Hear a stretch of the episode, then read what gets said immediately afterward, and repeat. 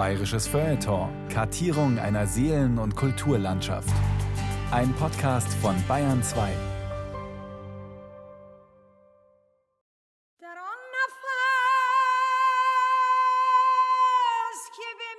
Die Kaiserin auf dem Westfriedhof. Soraya in München. Eine Sendung von Ulrich Zwack.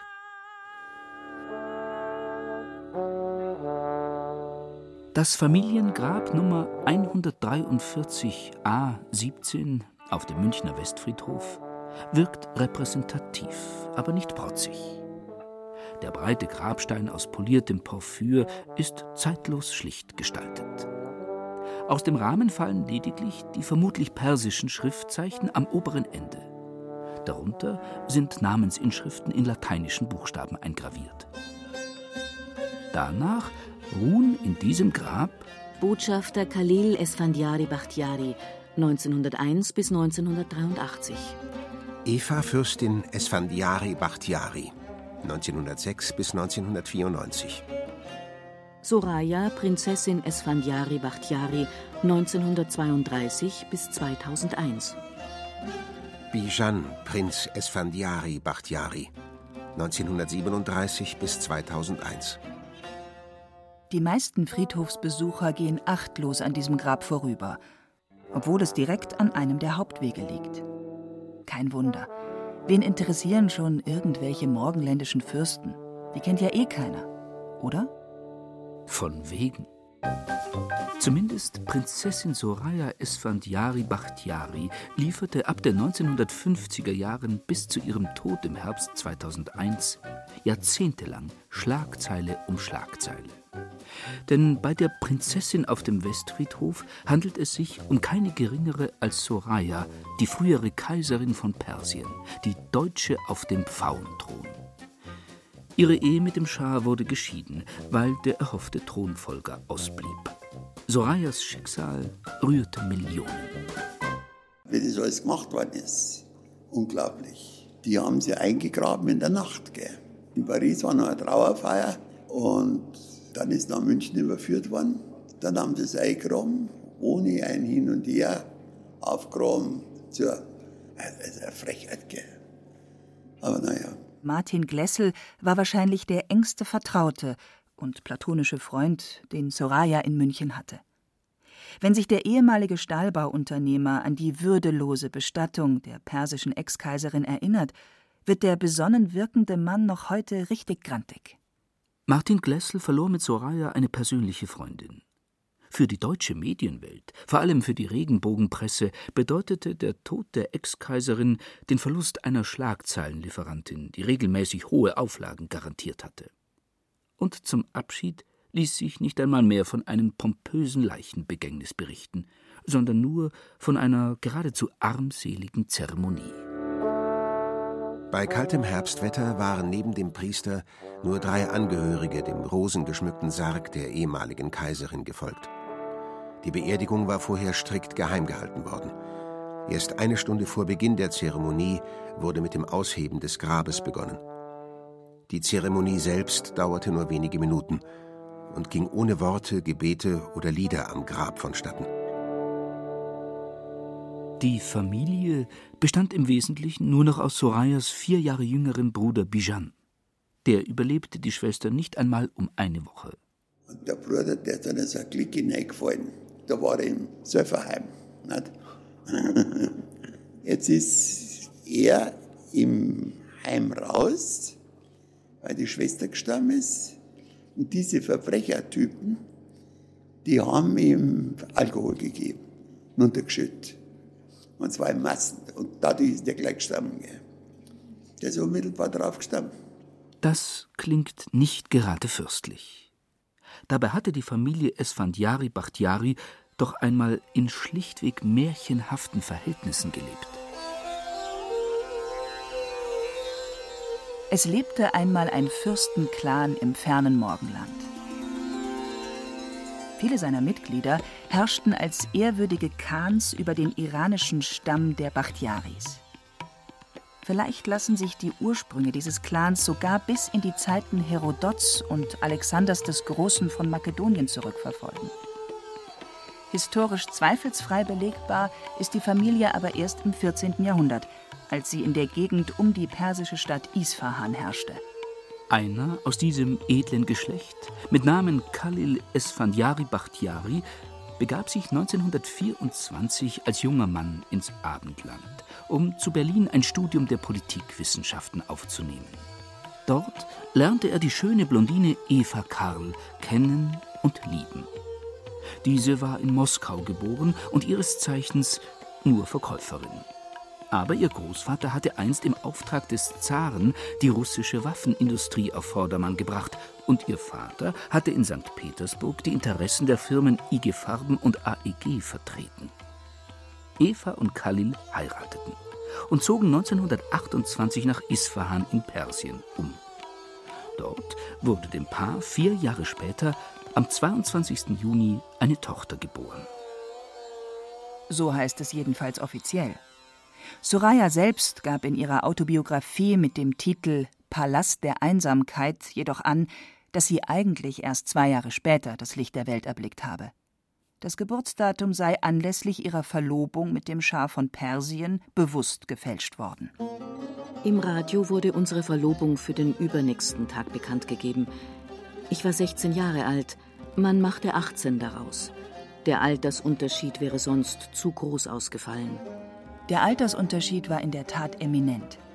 Immerhin war Schah Reza Pahlavi zum Zeitpunkt der Verlobung bereits 30 Jahre alt. Außerdem wirkte es nach außen hin zweifellos etwas schicklicher, wenn die Braut angeblich schon 18 war und nicht noch ein halbes Kind. Bis zum Jahr 1937 wuchsen Soraya und ihr kleiner Bruder Bijan hauptsächlich in Berlin auf.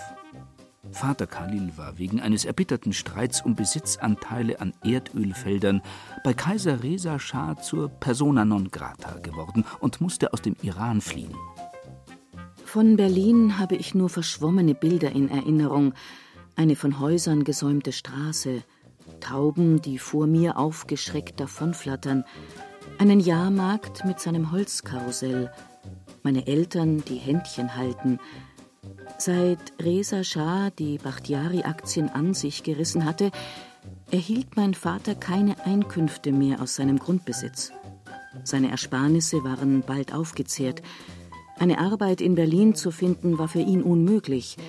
Er vermochte meiner Mutter nicht das Leben zu bieten, das er für sie erträumte. Als die Fürstenfamilie nach der Beilegung des Streits wieder nach Persien zurückkehren durfte, bezog sie ein palastartiges Haus in Isfahan. Soraya besuchte die englische Missionsschule. Nach dem Zweiten Weltkrieg ging es erneut nach Europa. Diesmal ließen sich die Eltern in Zürich nieder. Soraya besuchte erst ein höheres Töchterinternat in Montreux, dann in London. Und dann begab es sich, dass Mohammed Reza Pahlavi der 1941 seinem Vater Reza Schah auf dem persischen Pfauenthron gefolgt war, ein Foto von Soraya in die Hände fiel und er sich spontan in das Konterfei verliebte. Im Jahr zuvor hatte sich der König der Könige von seiner Frau Fausia getrennt, der Tochter des ägyptischen Königs, weil sie ihm keinen männlichen Thronfolger geschenkt hatte. Und jetzt war er auf der Suche nach einer neuen Frau. Warum es also nicht mit Soraya versuchen? Im Februar 1951 wurde Hochzeit gefeiert. Aus dem kleinen hübschen Mädchen mit den rätselhaften smaragdgrünen Augen wurde die Kaiserin von Persien.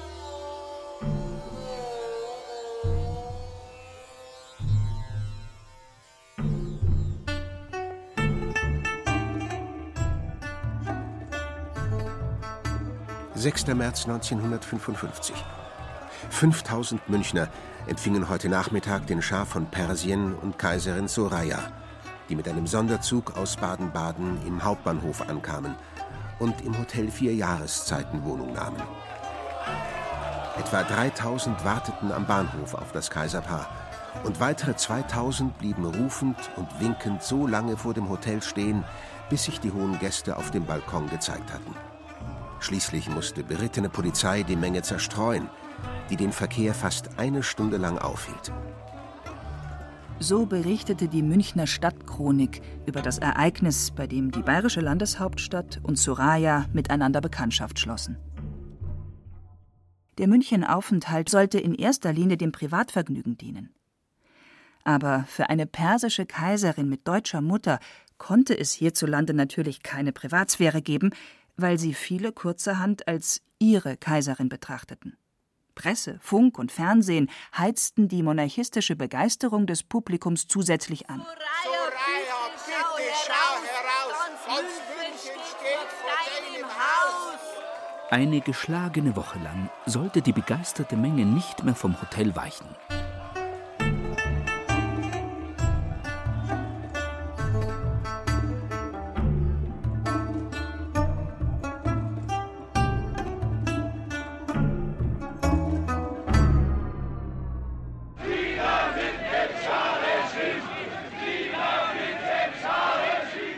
Schah Mohammed Reza Pahlavi kam später nur noch ein einziges Mal an die Isar, nämlich 1967 anlässlich seines zweiten Staatsbesuchs in Deutschland.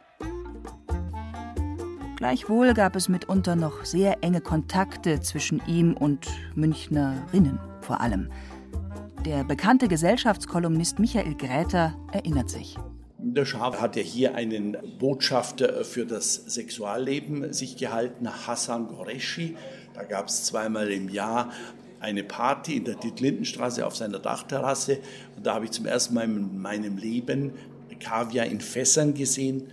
Links und rechts von der Dachterrasse war ein Fass, wie ein großes Hunderter Bierfass voller Schakaviar. Aber der hat Mädels besorgt aus München. Da gab es die Karin Sandner, ein bildhübsches Mädchen. Diese Sandnerin die flog man nach Teheran und hat dann in Schwabing ein Apartment gekriegt, ein Cabrio, einen Teppich. Und so weiter und so fort. Geschichten aus Tausend und einer Nacht. Soraya hingegen kehrte noch oft in die bayerische Landeshauptstadt zurück. Denn nach einigen Jahren Ehe erkannte der Kaiser von Persien, dass ihm seine zweite Gattin nicht nur keinen Kronprinzen, sondern überhaupt keine Kinder schenken konnte. Da ließ er sich aus Gründen der Staatsräson von ihr scheiden und jagte sie von seinem Hof. Ich bin tief betrübt, dass ich mich von meiner Frau trennen muss, mit der ich keine Kinder haben konnte. Iranisches Volk, ich schulde euch einen Sohn. Als Mann von Welt ließ sich der König der Könige freilich nicht lumpen, sondern sicherte Sorayas Lebensunterhalt mehr als großzügig und beließ ihr den Titel einer kaiserlichen Prinzessin und den Anspruch auf die Anrede Hoheit. Ich erhalte sogar einen Diplomatenpass. Die Botschaften müssen mich weiterhin wie ein Mitglied der Kaiserfamilie behandeln, ein amputiertes Mitglied. Ich habe keine Lust mehr, mich im Kreis zu drehen. Ich will wieder Ordnung in meine Gedanken bringen, aus meiner Haut schlüpfen. Ein Rette sich wer kann. Die Flucht einer Verzweifelten, ein Zickzacklauf durch die Welt, nach den Bermudas, New York, die Côte d'Azur, Los Angeles, Monte Carlo, Madrid, Cannes, Paris, Saint-Tropez, Indien, Rom, München. Ja, auch immer wieder München. Denn hier wohnt jetzt auch ihre Familie. Bis 1961 hatte Sorayas Vater Khalil als iranischer Botschafter in Bonn gedient und mit Frau und Sohn in Köln gewohnt. Nach der Pensionierung zogen die Esfandiari Bachtiaris vom Rhein an die Isar um. Die Ex-Kaiserin kam oft zu Besuch. Ich habe sie auch einmal am Zug, weil sie fuhr ja meistens Zug mit Hund, habe sie abgeholt am Hauptbahnhof und habe sie wieder ins Conti gebracht. Also die ist sehr häufig gekommen ist sehr ungern ins Flugzeug gestiegen. Von denen, die sie kannten, haben viele Soraya vor allem als majestätische Erscheinung in Erinnerung. Also sie war wirklich eine Lichtgestalt, eine fast nicht nahbare Person, obwohl sie auch aus Fleisch und Blut wie Sie und ich. Sie hatte diese Aura, als ob sie wirklich aus einer anderen Welt wäre. Und ich habe zum Beispiel immer Oh gesagt zu ihr. Ich habe nicht was anderes gesagt. Man hat mir mal was angeboten und gesagt, nein, das mache ich nicht. Aber ich habe sie also wahnsinnig gerne gemacht, weil sie war eine exzellent nette Frau. Anders als bei vielen anderen Prominenten hielten sich bei ihr die Allüren offenbar einigermaßen in Grenzen. Auch wenn sie sich einmal ein riesiges Röntgengerät in ihre Pariser Wohnung transportieren ließ, weil sie keine Lust hatte, zum Arzt zu gehen. Sonst beschränkten sich ihre kapriziösen Eigenheiten weitgehend aufs unbarmherzige Festhalten an der Etikette. Jeder Mensch hat Allüren. Also wenn es sehr heiß war und es wollte sich jemand des Jacketts entledigen, hat sie gesagt, sie können alles tun, nur das nicht. Das Jackett bleibt an. Die Ex-Kaiserin nahm gern an prominenten Partys und anderen gesellschaftlichen Events teil. Aber jeder Publicity-Rummel um ihre eigene Person war ihr zutiefst zuwider. Das gilt insbesondere für die Zeit nach der Ehe mit dem Schah. Erbarmungslos wird mir von der Sensationspresse ein Liebhaber nach dem anderen untergejubelt. Berühmte und weniger berühmte, frivole und Lebemänner, Playboys und Mitgiftjäger. Ich werde als unersättliche Messalina hingestellt. Sie bringen mich so weit, dass ich mich in meinem Haus verkrieche. Doch ringsherum, hinter jedem Baum, hinter jedem Strauch, kauert schussbereit ein Fotograf. Ich verließ Rom Hals über Kopf doch bevor ich erneut zum Wanderstab greife, beschließe ich, meine Zelte in München aufzuschlagen. Dort hatte sie es dann allerdings auch nicht leichter. Sie hat zum Beispiel eine Freundin und die hat sich zum Beispiel mal erlaubt, die Soraya einzuladen zum Italiener zum Essen. Und da sie gesagt, ah, da kannst du ruhig hingehen in den Koks, da kennt dich kein Mensch. Und hat in Wirklichkeit die ganze Presse hinbestellt. Jetzt sind die bis auf dem Band rumgesessen, das Viertel machen können, gell, und so. Also Unverschämtheit. Und da war sie sehr böse. Und sie war also ungeschminkt, was sowieso nicht mehr hat. Dann hat sie ja sehr oft auch die Haare ein bisschen aus der Schublade geholt, nicht? Und jetzt war es doch gar nicht so benannt, gell. Aber obwohl die halbdeutsche Ex-Kaiserin von Persien von den deutschen Medien auf Schritt und Tritt verfolgt wurde, und jede ihrer Bewegungen, ihrer Bekanntschaften und Kleidungsstücke penibel genau registriert und kommentiert wurden. Sorayas wahre Person blieb hinter all den himmelhohen Tratsch- und Klatschgebirgen stets völlig verborgen. Wer war die Frau wirklich, die sich schließlich im vornehmen Münchner Herzogpark eine kleine Villa zulegte und tagtäglich, mutterseelenallein, ihren Hund Gassi führte? Den Kragen ihres Pelzmantels hochgeschlagen, damit sie auf der Straße niemand erkannte. Die Soraya, die liebte ja immer Hunde. Und sie hat immer einen Hund gehabt, der war so, dass gar niemand hier hat, der von Hund, nicht einmal die Mutter oder der Bruder. Gell. Und der hat dann immer geschimpft über das Hundsviech, aber naja. Da habe ich fast das Gefühl gehabt, die Hunde haben gespürt, dass sie kaiserliche Hoheit ist und haben da gleich mal die lassen und haben es behütet und beschützt. Bei aller Menschenscheu ging Soraya oft aus. In München besuchte sie zum Beispiel gern das ehemalige ungarische Unterhaltungslokal Piroschka, das im Westflügel vom Haus der Kunst untergebracht war, weil ihr dort die Zigeunermusik so gut gefiel. Zum Speisen begab sie sich mit Vorliebe in den einstigen Münchner Gourmet-Tempel Humpelmeier. Raffiniert zubereiteter Fisch und Meeresfrüchte gehörten zu ihren absoluten Leibspeisen. Sie war sich aber auch nicht zu schade, im Familienkreis hin und wieder selbst zum Kochlöffel zu greifen. Dann liebte sie es erstaunlich deftig. Also wenn die gegessen haben zu Hause, Spaghetti zum Beispiel, da haben die noch drei Viertel Liter Sahne drüber geschüttet. Die haben schon gut gegessen. Und hat dann wieder Abwackerungskuren gemacht. Gell. Beim Trinken hielten sich Hoheit dagegen mehr ans Exklusive. Um 10 wenn es aufgewacht ist, da hat schon eine Flasche Shampoos versteckt. Also sie hat dann, wohin das, also das, wo wir fahren und so, und die sollte man trinken. Ich sage, nein, das ist mir jetzt gefährlich, weil die Polizei so spinnt und gerade die Münchner Polizei hat auch der Adenauer schon gesagt, dass es lauter Blätter sagen, gell. Dann habe ich halt so genippt. Und die, die Franzen, die vom Humpelmeier, die Charlotte, die hat gesagt, ja, das ist doch eine Beleidigung, wenn du das nicht trinkst. Sag ich, red doch keinen Schmarrn. Sag ich, dann nehmen sie mir einen Führerschein und sperren mich ein nachher. Also wenn man mit dem zusammenfährt, servus, dann, dann ist es gar nicht beieinander. Gell? Überhaupt handelte es sich bei den Esfandiari Bachtiaris um eine trinkfreudige Familie. Die Alkoholkrankheit von Bruder Bijan wurde bereits erwähnt, und die Eltern schauten ebenfalls ganz gern ins Glas. Vor allem Vater Khalil. Der Vater hat immer Wodka getrunken, gell.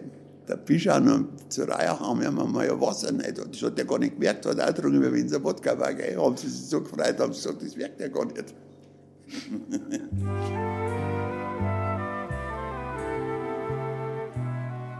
Bleibt zuletzt noch die Liebe.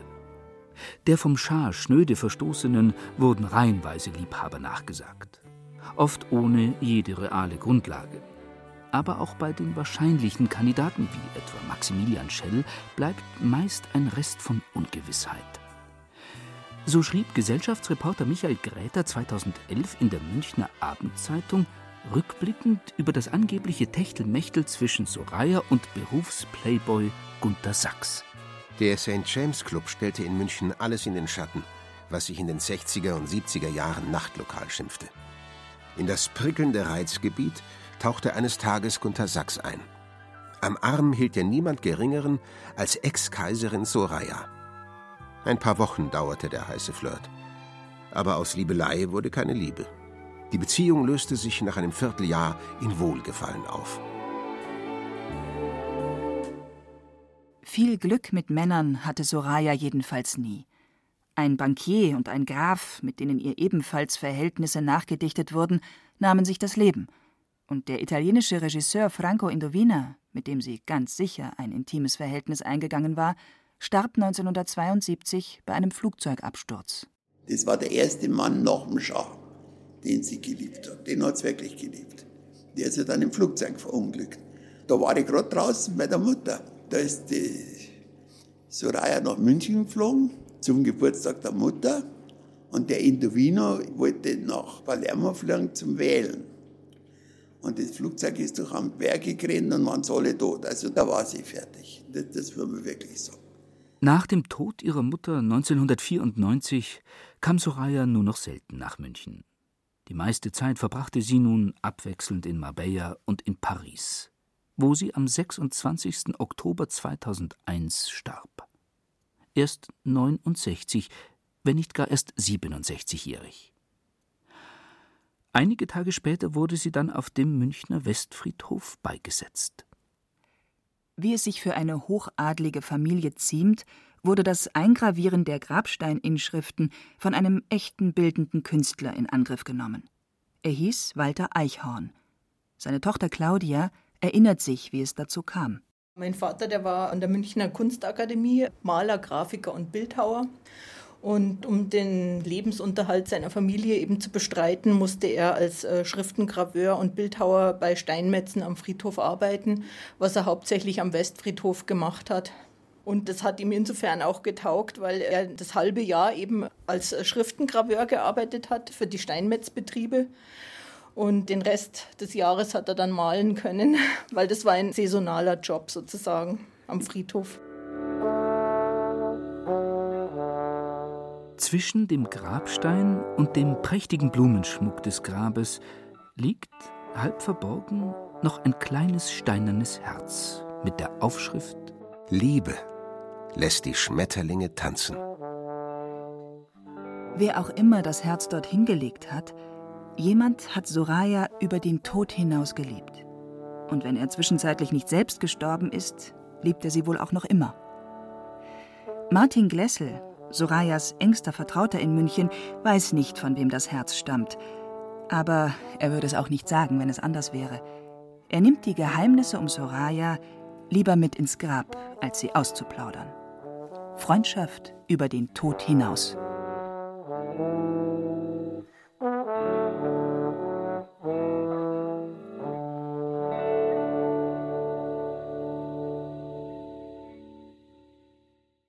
Die Kaiserin auf dem Westfriedhof Soraya in München. In der Reihe Land und Leute hörten Sie eine Sendung von Ulrich Zwack. Gesprochen haben Peter Weiß, Hemmer Michel, Christoph Jablonka und Ruth Geiersberger. Ton und Technik Daniela Röder. Regie Ulrich Zwack. Redaktion Heidi Wolf. Eine Produktion des Bayerischen Rundfunks 2014